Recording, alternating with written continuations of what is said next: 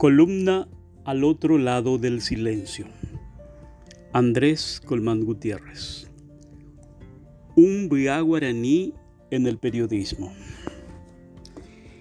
Brígido Bogado nació hace 58 años en una comunidad indígena en guaraní cerca de Fran, Itapúa, con un surrealista nombre literario que probablemente marcó su destino.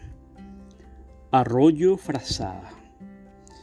¿Cómo cobijarte con un cristalino cauce de agua como si fuera a la vez una cálida manta en las noches de invierno? Es algo que solo se puede lograr con los delirios de la poesía. Brígido se convirtió en el primer poeta indígena guaraní que escribe y publica libros en tres lenguas el guaraní de su pueblo, el guaraní de los paraguayos y el castellano de los conquistadores. Su historia es particularmente relevante porque de niño fue llevado a ser criado por una familia de blancos en Carmen del Paraná, lejos de su cultura ancestral.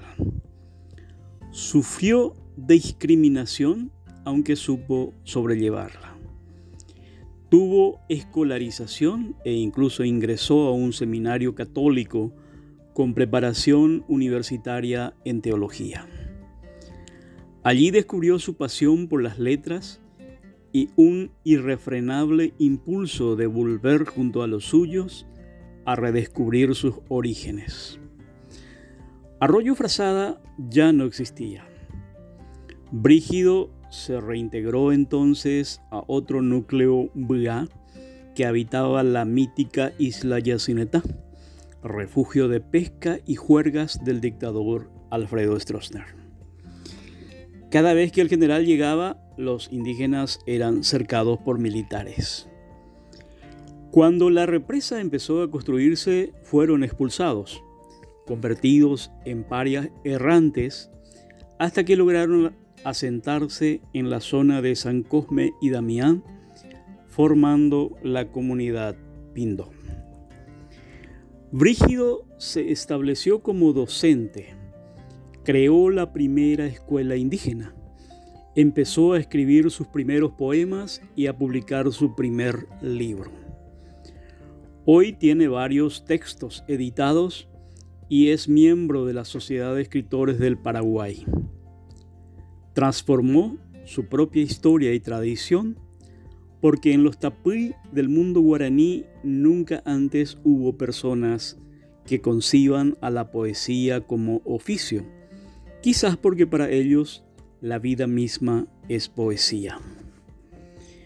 Conocí a Brígido hace algunos años cuando me invitaron a dar clases de periodismo en la Universidad Católica de Encarnación y él fue uno de mis alumnos.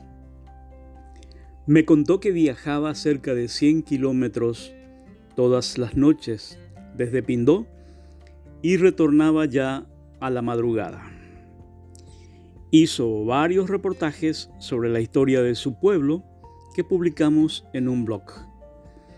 Hace unos días defendió su tesis titulada Desafíos de la implementación de una radio comunitaria en la comunidad guaraní de Pindó y se convirtió con honores en el primer indígena guaraní que es licenciado en Ciencias de la Comunicación con énfasis en periodismo en toda la historia del Paraguay.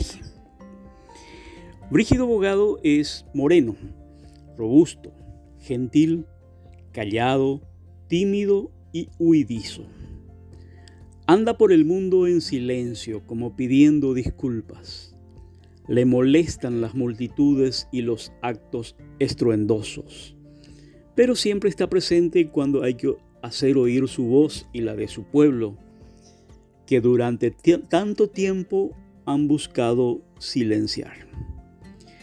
Su poesía en lengua guaraní suena gutural, musical, filosófica y a veces mística, pero también hiriente, denunciadora de tantas injusticias que él lleva atragantado en el pecho desde hace más de 500 años. Es un verdadero placer y un honor tenerlo a partir de ahora como colega.